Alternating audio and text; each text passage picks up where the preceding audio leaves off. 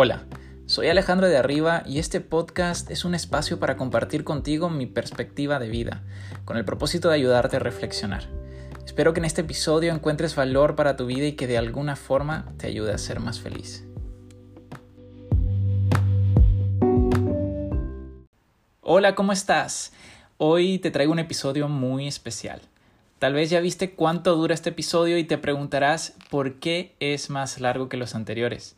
La respuesta es que voy a cambiar la dinámica del podcast para que en vez de ser audios cortos, sean conversaciones un poco más naturales y extendidas, donde puedo ofrecerte más valor que en un audio de tres minutos.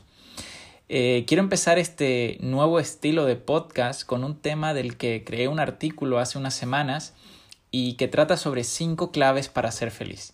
Espero que disfrutes mucho este episodio. Primero que nada, quiero decir que no soy ningún gurú del tema ni pretendo aparentarlo con, con este podcast. Estas cinco claves de la felicidad no me las he inventado yo, han sido simplemente un resultado de consumir contenido de gente que leo, que sigo y, y, que me ha parecido interesante y que he decidido aplicar en mi vida.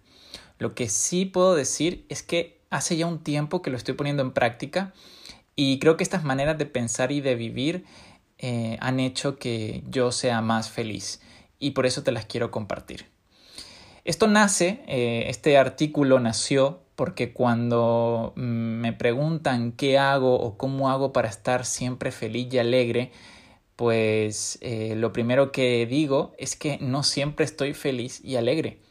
También tengo momentos en los que me siento bajo de ánimos o me siento mal y, por supuesto que hasta lloro, yo no tengo pena de reconocer que lloro. Y sin embargo, sí siento que en general, o sea, la mayor parte del tiempo, soy feliz. Y esto se debe a que me estoy reprogramando. Y bueno, ¿qué es esto de reprogramarse?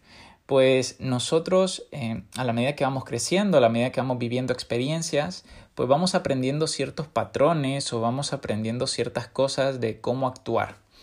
Entonces es como lo ya definido o lo que nosotros eh, personalmente llamamos, entre comillas, normal. ¿Vale? Lo que es normal para nosotros porque lo hemos visto toda la vida, porque lo hemos hecho así toda la vida. Entonces, reprogramarse significa poner en duda todas esas cosas y tal vez intentar hacerlas de forma diferente o cambiar algunas cosas porque sabemos de que hay una forma mejor de hacerlas o tal vez todavía no lo sabemos, pero merece la pena intentarlo.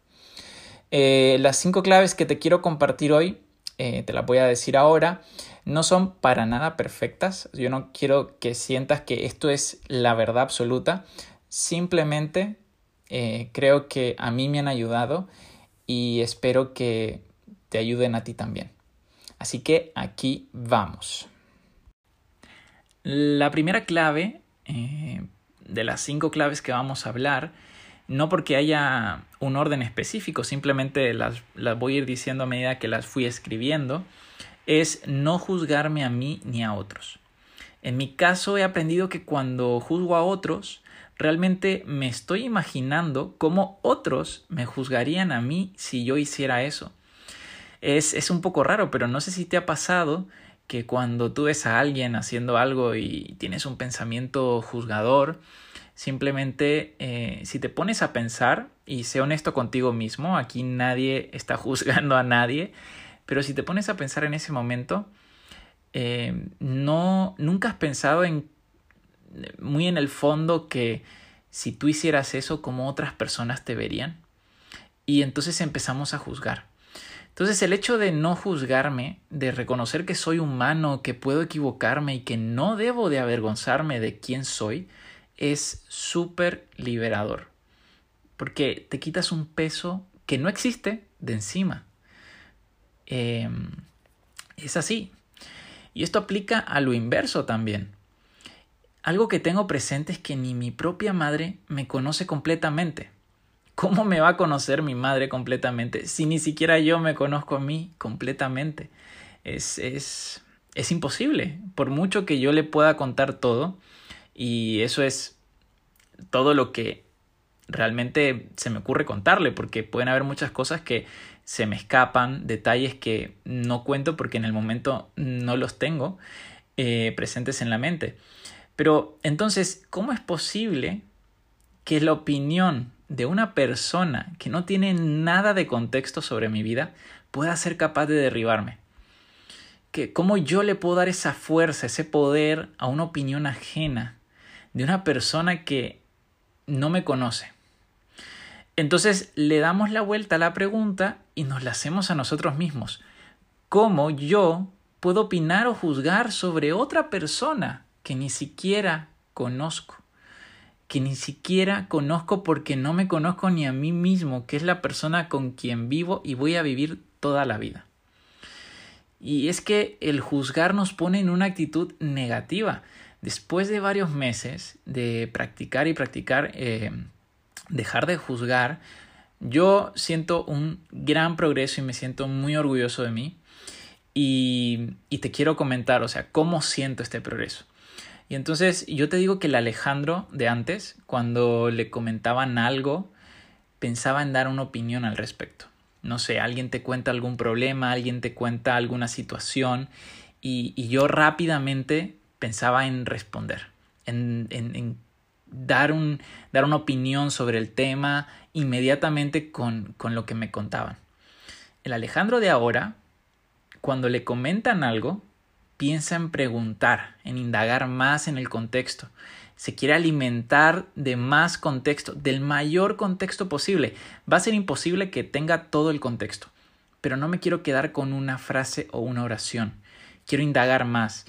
Quiero saber cómo se sintió esa persona. Quiero saber qué pasó detalle a detalle, porque muchas veces cuando una persona te cuenta algo, sobre todo si es algo negativo, esa persona está en un estado pues negativo o molesto y entonces te cuenta entre comillas lo voy a decir lo que le conviene porque lo que está buscando es que la otra persona le dé la razón. Pero esa persona no se está dando cuenta de eso. Él, él, esa persona, él o ella, está molesto, negativo. Entonces, eh, es lo que se le ocurre en el momento, es lo que se le ocurre decir, pero cuando tú empiezas a indagar en el contexto, le empiezas a dar claridad a esa persona, porque esa persona empieza a reflexionar más sobre lo que pasó. Ya no es todo emocional, ahora tengo que recordar qué pasó, cómo pasó, eh, qué fue lo que realmente me dijo, cómo me lo dijo, o qué fue lo que hizo, qué fue lo que no hizo, pero con más detalle. Entonces te, detienes a esa persona un momento para que piense y reflexione un poco más sobre lo que te está contando. Y, bueno, eso ayuda un montón a la otra persona para bajar un poco las emociones y realmente ser un poco más objetivo. Nunca vamos a ser objetivos al 100%, pero al menos no dejarnos llevar 100% por la subjetividad o por las emociones del momento. Entonces, para mí, este ha sido un logro que nunca imaginé posible hace unos meses o un año atrás y me siento súper orgulloso de él. Es difícil entender esto hasta que lo vives. Yo no podía imaginármelo antes, pero créeme que es una experiencia increíble. La segunda clave que te quiero dar es envuélvete en gratitud. Eh, yo empecé a pensar de esta forma eh, hace, hace no mucho pero te la quiero compartir. Tengo una perspectiva de vida en donde nada me pertenece, nada se me debe, todo, todo, absolutamente todo es un regalo. Y eso es realmente hermoso porque todo se me es dado. Y tú me podrías decir algo como, pero yo he luchado por todo lo que he conseguido en mi vida, nadie me ha regalado nada. Y entonces a eso, que, que mis reflexiones, lo que he pensado cuando yo mismo estoy en esa actitud, o estoy dándome ese discurso de yo he luchado por todo y, nadie me ha regalado nada, todo lo he hecho con mi esfuerzo y mi sudor. Entonces yo a eso he llegado a un punto en mi reflexión en que digo, hasta la capacidad de luchar por las cosas que quiero se me fue dada. O sea, piénsalo por un momento. Muchas de las cosas que has conseguido seguramente son porque tienes tus dos ojos, tus dos manos, tus dos piernas, tienes eh, una actitud ganadora, no solamente la parte física, sino también una parte eh, mental, que seguramente se fue formando por todo lo que te ha pasado y todo eso se te fue dado. O sea, nada de eso te pertenece o, se, te se te debía dar. No había una obligación de darte todo lo que se te dio. Es cierto. Eh, claramente nosotros hemos luchado. Yo no estoy diciendo que no reconozco mi esfuerzo o el esfuerzo de otros. Lo que estoy diciendo es que yo no hice nada para nacer, yo no hice nada para tener un cerebro eh, pensante y, sano, yo no hice nada para tener mis dos piernas, mis dos brazos, mis dos ojos. Todo se me fue dado. Pude no haberlo tenido, o sea, hay personas que no tienen las mismas capacidades que yo o que tú. Por eso, ahora doy gracias por todo, porque hasta esa capacidad de luchar se me fue dada. Por supuesto que me he esforzado para conseguir todo lo que he conseguido y me seguiré esforzando por conseguir todo lo que quiero conseguir. Y yo te invito a que lo sigas haciendo. Sin esfuerzo muy probablemente no estaría donde estoy ni tú estarías donde estás. Lo que quiero decir con esto es que antes de yo esforzarme, se me dio la capacidad de hacerlo. El no usar mis capacidades para mí es ser negligente. Hay personas que darían todo por tener mis capacidades y yo no pienso desaprovecharlas. Ser agradecido hasta lo más mínimo es hermoso. La tercera clave para ser feliz es identifica lo que es importante en tu vida. Cuando yo era pequeño, eh, mi hermana mayor, tiene nueve años más que yo, aunque no lo parezca, eh, me regaló un libro que se llamaba Los siete hábitos de los adolescentes altamente efectivos. Es un libro genial que le pueden regalar a cualquier joven. Eh, creo que es un libro que te abre muchos los ojos y te permite ver las cosas desde otra forma, desde otra perspectiva. Y el padre del escritor de este libro es el que realmente hizo el libro eh, original, que son los siete hábitos de la gente altamente efectiva. Este era una versión para adolescentes. Y Stephen Covey, que es el, el escritor original, dentro de su libro dice algo muy importante. Y es una frase un poco trabalenguas, pero muy cierta. Lo más importante es que lo más importante sea lo más importante. Esa frase es. Y cuando sabes qué es importante en tu vida y sabes que eso que es importante está bien, todo lo demás no puede estar perfecto, pero no importa, porque lo que realmente importa está bien. No está mal preocuparse por tonterías. No quiero que me malinterpretes. Al final somos humanos y nos sucede a menudo. Es normal. Lo que a mí me ayuda a volver a mi centro, a volver a poner los pies sobre la tierra cuando estoy mal, es saber que las cosas importantes están bien. Para eso el primer paso es el autoconocimiento. Tenemos que preguntarnos a nosotros mismos qué es lo más importante para mí. Te pongo un ejemplo tonto, pero para fines ilustrativos. Puede que haya llovido y me haya empapado camino a casa. Me cayó toda la lluvia encima. Y es una situación realmente súper incómoda. Y me puedo molestar con las nubes o con el día, con el clima, con lo que sea, por, hasta conmigo mismo por no haber sacado eh, el paraguas, que, qué sé yo, lo que sea. Pero recordar que mis seres queridos están bien, que están sanos, que están felices, que no les falta techo ni comida y que tengo la capacidad de seguir adelante independientemente de haberme mojado, me hace entrar en perspectiva. Y esa es una clave importante. La perspectiva en la vida es sumamente importante porque a veces la perdemos sin darnos cuenta. Nada en la vida garantiza nada.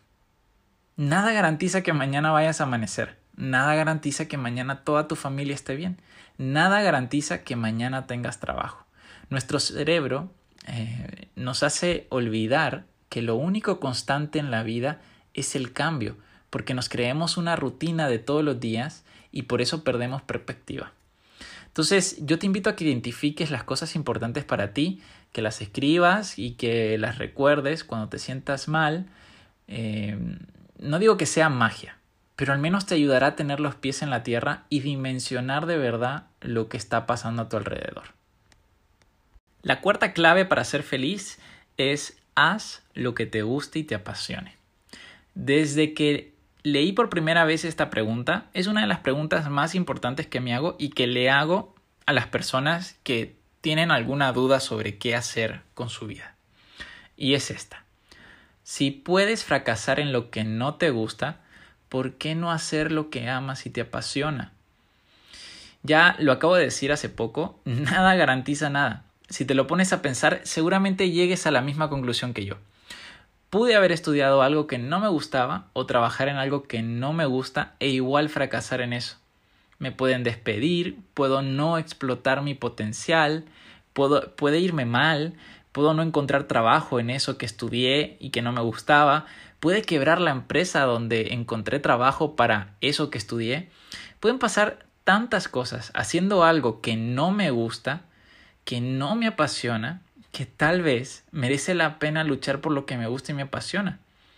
Lo diré por tercera vez en este, en este podcast. Nada garantiza nada. El autoconocimiento que, te mencioné antes es sumamente importante.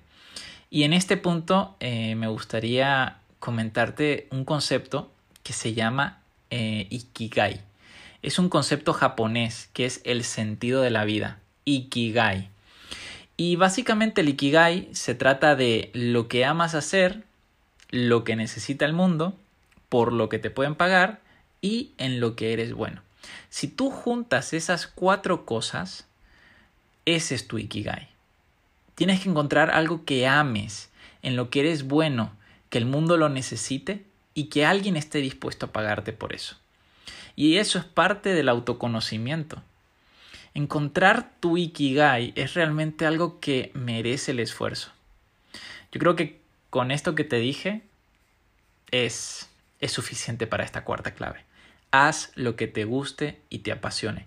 Porque aún no haciéndolo y creyendo que tienes algo garantizado, posiblemente no sea así. Y ya estamos en la quinta y última clave. Reconocer que nada es eterno. Este último punto es uno de los más difíciles en mi camino de reprogramarme. Nada es eterno. Y aquí obviamente no, no estoy hablando de creencias espirituales como tal. Estoy hablando de tu día a día. Este punto tiene dos partes importantes para mí. Por un lado, que nos cuesta aceptar el cambio y por otro lado, que debemos disfrutar el presente porque es lo único que tenemos garantizado. No quiero asumir nada, así que como todo lo que estoy hablando en este podcast, hablo desde mi perspectiva, desde mi experiencia y tal vez tú te vas a poder sentir identificado con ello o no, pero eh, espero que te aporte valor. Entonces, eh, siento que, la sociedad y que nuestro cerebro nos juega una mala jugada porque nos han hecho creer que el cambio no existe, que, mm, que existe la estabilidad eh, y, realmente no. Por ejemplo, nos han hecho creer que tendremos el mismo trabajo siempre o que estaremos con la misma persona para toda la vida y tal vez que mañana vamos a despertar y seguiremos con la misma rutina de todos los días. Y no me malinterpretes, todo eso está súper bien. Si tú quieres mantener tu trabajo toda la vida y quieres estar con la misma persona toda la vida, no tiene nada de malo. Lo que pasa es que eh, a veces las cosas no son así.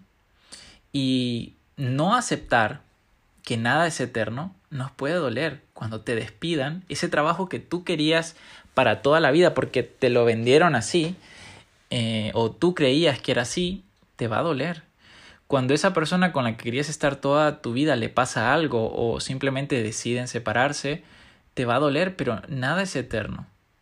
Nada en esta vida es eterno. Y, y creo que, que es la segunda vez que lo digo ya en el podcast, pero lo único constante es el cambio.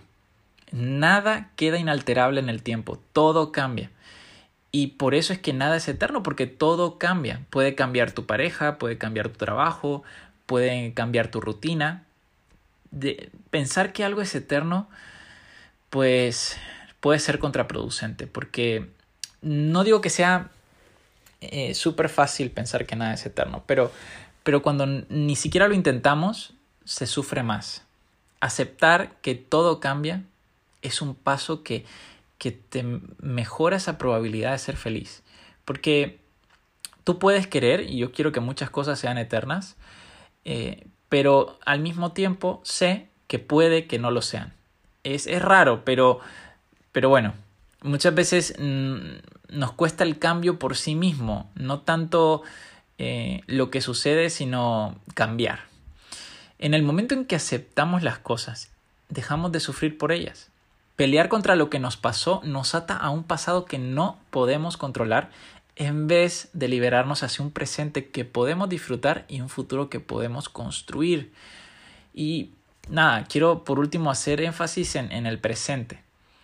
Mi experiencia te la cuento, yo siempre me preocupé más por el futuro y a veces no disfruté tanto el presente como quisiera. En mis reflexiones me he dado cuenta que si me hubiera muerto hace unos años, Dios quiera que no pase, pero si me hubiera muerto hace unos años y no estuviera aquí hablando contigo ahora, me hubiera perdido de tantas cosas por estar tan enfocado en el futuro en vez de disfrutar el presente. Y, un ejercicio que me ayuda mucho es preguntarme a mí mismo, si mañana me muero, ¿de qué me estaría arrepintiendo? Y no estoy diciendo para nada que tienes que tirar todo ahora en el presente y olvidarte del futuro, no, para nada. El futuro es súper importante y yo siempre tengo un plan a futuro y, tengo mis ahorros y pienso en que en mis decisiones del presente cómo afectan a, las probabilidades de que pase algo en el futuro, siempre lo tengo presente. Lo que digo es que cada quien debe encontrar un balance ideal entre disfrutar el presente y construir el futuro. Tiene que haber un balance, porque nadie ni nada nos garantiza que ese futuro va a existir. Ni siquiera el futuro que tú te imaginas, simplemente puede ser que no llegues a ese futuro. Entonces hay que prepararlo, ese futuro, sin olvidarse que lo único que realmente tenemos es el presente. Algo que, que me gusta pensar mucho, y lo leí en algún lugar, es que el presente es un regalo, por eso se llama presente. Y bueno, esas fueron las cinco claves que te traía hoy. Em, nada, si te fijas bien, todas las claves tienen que ver con algo interno. Ninguna tiene que ver con alguien o con algo que no seas tú mismo. Soy fiel creyente que la felicidad está en nosotros, no en algo o en alguien externo. Eso no quiere decir de que algo o alguien no te pueda hacer feliz, pero es un complemento. Obviamente, eh, sobre todo cuando, cuando te sientes enamorado, es, es una felicidad increíble compartir con la persona y seguro te sientes fatal cuando estás mal con esa persona. Eso es, es muy, muy común, creo que le pasa a todo mundo.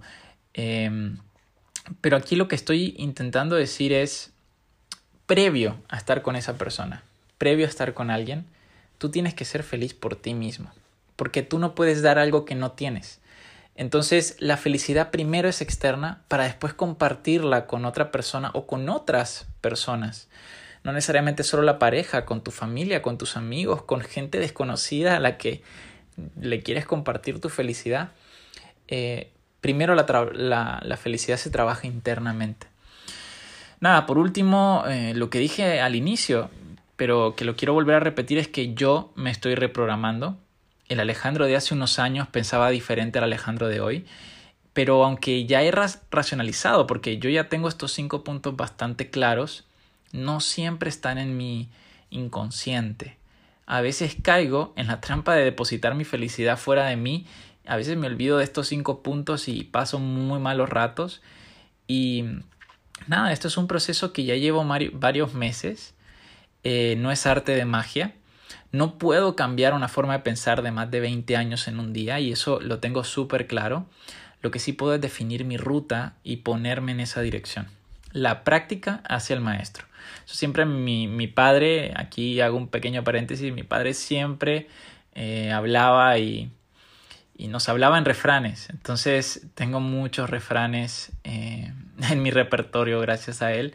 Él siempre decía que los refranes siempre eran ciertos y, y para todo él tenía un refrán. Así que muchos de mis podcasts, de mis escritos, traen muchos refranes porque crecí en un ambiente que estaba lleno de refranes. Te lo repito, la práctica hacia el maestro. Espero que si te ha gustado este episodio lo compartas con tus amigos. Mi propósito es ayudar por medio de mi contenido a la mayor cantidad de personas. Yo me consideraré millonario cuando haya ayudado a un millón de personas Así que te agradezco que me ayudes a alcanzar ese millón. Muchas gracias por escucharme. Nos vemos en la próxima.